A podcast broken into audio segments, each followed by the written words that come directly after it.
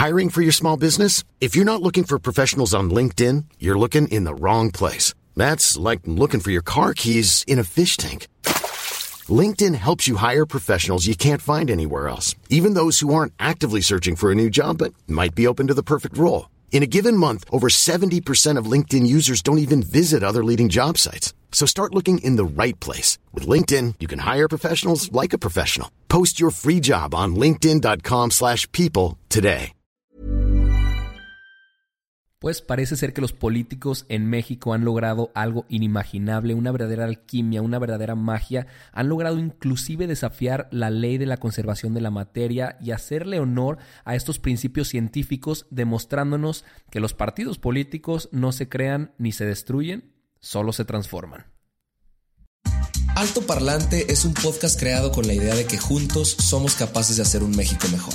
Pero para eso tenemos que entender qué está pasando, porque la información es poder, pero la información, si la entendemos, nos lleva al siguiente nivel.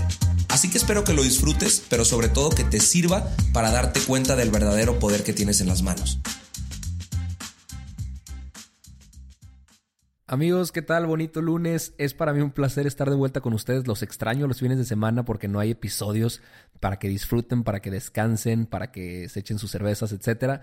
Pero pues hoy vamos a tratar dos temas bien interesantes. Voy a intentar hacerlo lo más corto posible porque podría parecer a primera instancia que son dos temas extensos, pero pues voy a intentar resumir más de lo que ya tengo aquí en mis notas eh, para que ustedes se lo puedan echar rapidito.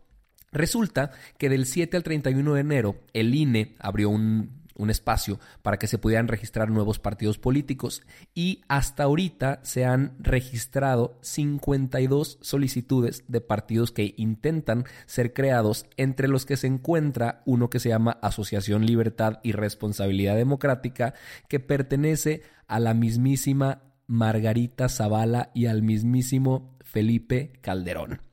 Ellos fueron a la oficialía de partes de la dirección ejecutiva de partidos políticos del INE y pues presentaron su, su registro. Dijeron que no es para ir contra el gobierno actual ni contra algún partido en específico, que no es para impulsarse como candidata a la presidencia ni a su esposo, el expresidente, y pues tienen que juntar 300 mil firmas o 300 mil militantes para poder continuar con su proceso. Dijeron que las van a empezar a juntar a principios de febrero y Felipe Calderón, a través de su cuenta de Twitter, puso México Libre promueve la participación política de ciudadanos honestos que quieran hacer algo por México, pero no han tenido vías para hacerlo.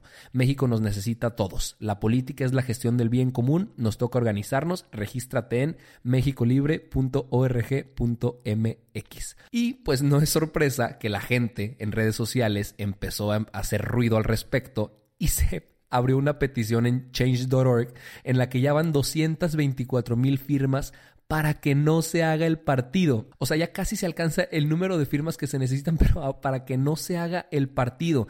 Y en la petición dice, pedimos anulación de ese partido político por ser saqueadores de la patria y permitir tanto asesinato, incluyendo la guardería ABC, son delincuentes, no deben trabajar para el pueblo y menos esos dos por todos los muertos y desaparecidos en su sexenio. Tenemos memoria.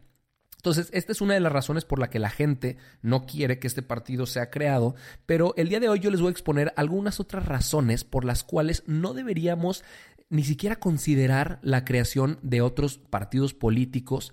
Apenas van desapareciendo algunos que estaban nada más perdiendo el tiempo ahí en, el, en el registro del INE y ya nos quieren presentar nuevos. Además, ni siquiera se pudieron poner creativos con los nombres. Hay unos nombres que dan pena en este, en este registro de las 52 que estaban hasta el 25 de enero a la una de la tarde que habían notificado su intención para hacer un partido nuevo. Hay uno que se llama Praxis Democrática, hay uno que se llama Unión Nacional Sinarquista, hay uno que se llama Pacto Tabasco. Hay uno que se llama Redes Sociales Progresistas, Reconciliándonos México Renace, movimiento imperialista. Entonces, no sé si esta gente piensa que de verdad van a ser un partido político e inclusive si la gente votaría por ellos. Eh, pero pues quizá podrán tener algunos militantes porque a los partidos políticos sí llegan más militantes de los que creeríamos. El 14 de enero se hizo un corte que registró que en el PRI hay 6.5 millones de militantes, en el PRD 5 millones, en el Partido del Trabajo 508 mil, en Movimiento Ciudadano 466 mil, en el PAN 376 mil, en Morena 317 mil y en el Partido Verde 304 mil. O sea, sí son un chorro de gente que está militando por un partido y la gente piensa que esto es lo que le da el dinero a, a, los partidos. Otros piensan que son los votos que se les da en las elecciones federales para el presidente. Pero resulta que hay algo que es el artículo 41 de la Constitución que dice que el dinero se va a calcular de la siguiente manera. Según el número de ciudadanos que existe en el padrón electoral, o sea, la gente que pueda votar, el 65% de algo que se llama eh, la unidad de media y actualización eh, tiene un valor específico. Eso se multiplica por el número de ciudadanos del padrón electoral y el monto resultante es lo que le dan a los partidos políticos para su funcionamiento. El año pasado fue 6.702 millones de pesos, o sea, un abismo de dinero, una cantidad estúpida de, de impuestos que son recaudados de nuestra lana y pues con eso hacen lo que ellos quieran. Ahora, también el artículo dice que ese dinero se repartiría de la siguiente manera. 30% va a ser repartido equitativamente entre los partidos que ya están registrados y el, el 70% restante según los votos de diputados federales que obtenga cada partido. Según un reporte que hizo una empresa que se llama Integralia, hizo un reporte electoral del 2018, Morena recibió 414 millones de pesos en el 2018 y según los cálculos, en el 2019 va a recibir 1.557 millones de pesos. O sea, casi cuatro veces más. El PRI en el año pasado obtuvo 1.094 millones de pesos y van a caer a 800 millones de pesos. Nada más, pobrecitos, va a 800 millones de pesos en el 2019. El PRD tuvo 496 millones de pesos y en el 2019 va a recibir 392 millones. Ahora, si esto no es suficiente para los partidos, hay algo que se llama el reglamento de fiscalización del INE que en su artículo número 100 permite que los partidos pidan préstamos a los bancos. O sea, no es suficiente con la cantidad de dinero que les damos de los impuestos. Entonces, el PAN está endeudado hasta el 2020 por 218 millones de pesos por pedir préstamos. El PRI otro ejemplo, tiene dos años y medio de deuda, deben 93 millones de pesos. Ahora, todos estos nuevos partidos que se están presentando, todavía les queda chamba por hacer, o sea, no es nada más porque ellos tienen las intenciones y ya se les va a aceptar en el INE. Primero tienen que presentar una declaración de principios y en congruencia con estos tienen que presentar un programa de acción y los estatutos que van a normar sus actividades.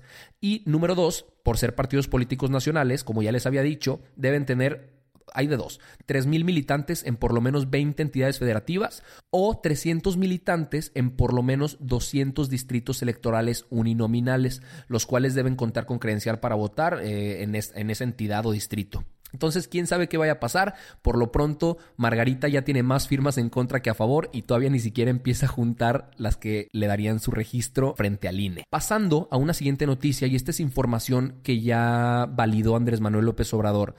No sé si ustedes acordarán que en el 2017 hubo una investigación de animal político que se llamó la estafa maestra, que consistía en que se habían desviado 3.4 millones de pesos con 8 universidades y que habían terminado en por lo menos 100 empresas fantasmas.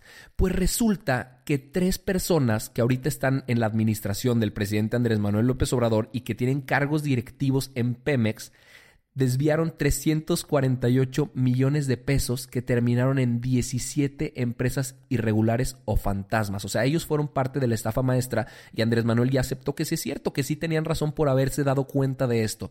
Estas tres personas son Miguel Ángel Lozada Aguilar, él es director de Pemex Producción Exploración, Héctor Salvador Salgado Castro, subdirector de Coordinación Operativa y Comercial de Pemex Producción y Exploración, y Luis Galván Arcos, él es gerente de operación y control financiero, procesos industriales y logística.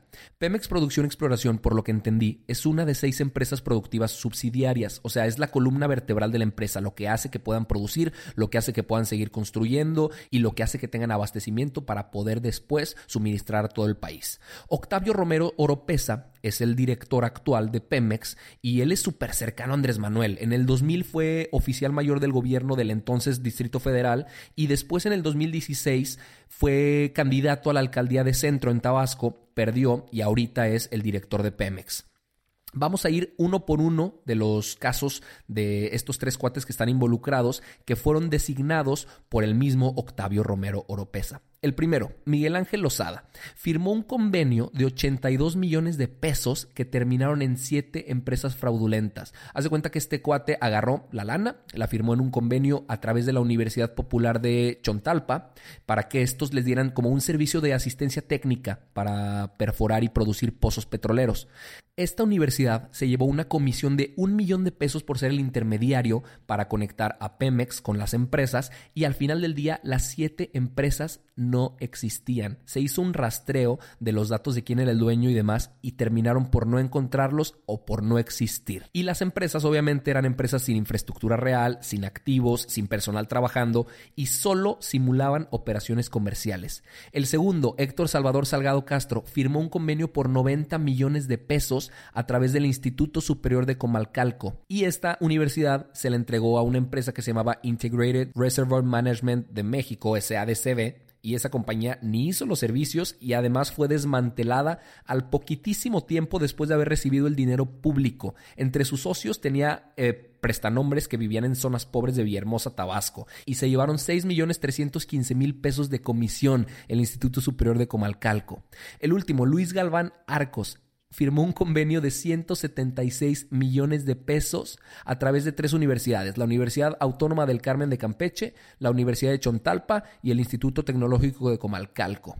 Acabaron las cuentas en nueve empresas fantasmas o irregulares y tampoco cumplieron con los servicios. Entonces, el presidente se comprometió a la próxima semana entregar algún tipo de dictamen que dijera que, va a pasar con estos cuates. Bueno, esto lo dijo la semana pasada, entonces esta misma semana se tendría que entregar, pero para que nos demos cuenta qué pasa con la transparencia que tanto se estaba presumiendo en el país. Mañana, de hecho, bueno, tal vez pasado mañana voy a hablar sobre las declaraciones patrimoniales que han hecho todos los secretarios del gabinete de Andrés Manuel López Obrador y dejan mucho que desear porque pues supuestamente la bandera principal de nuestro presidente iba a ser la transparencia, iba a ser la rendición de cuentas y hasta el momento pareciera que no se está cumpliendo del todo. Andrés Manuel ya hizo su declaración patrimonial y también tiene ahí algunos esbozos como de, de duda.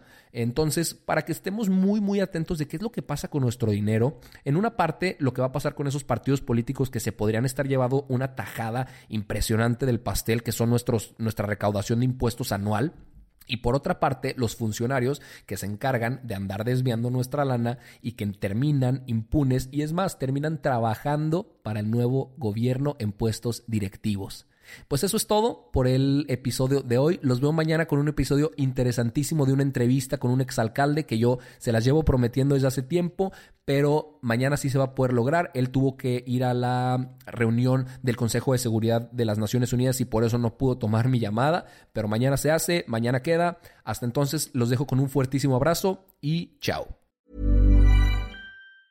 Even when we're on a budget, we still deserve nice things. Quince is a place to scoop up stunning high-end goods for 50 to 80% less than similar brands. They have buttery soft cashmere sweaters starting at $50, luxurious Italian leather bags, and so much more. Plus, Quince only works with factories that use safe, ethical, and responsible manufacturing.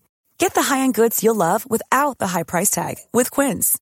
Go to quince.com/style for free shipping and 365-day returns.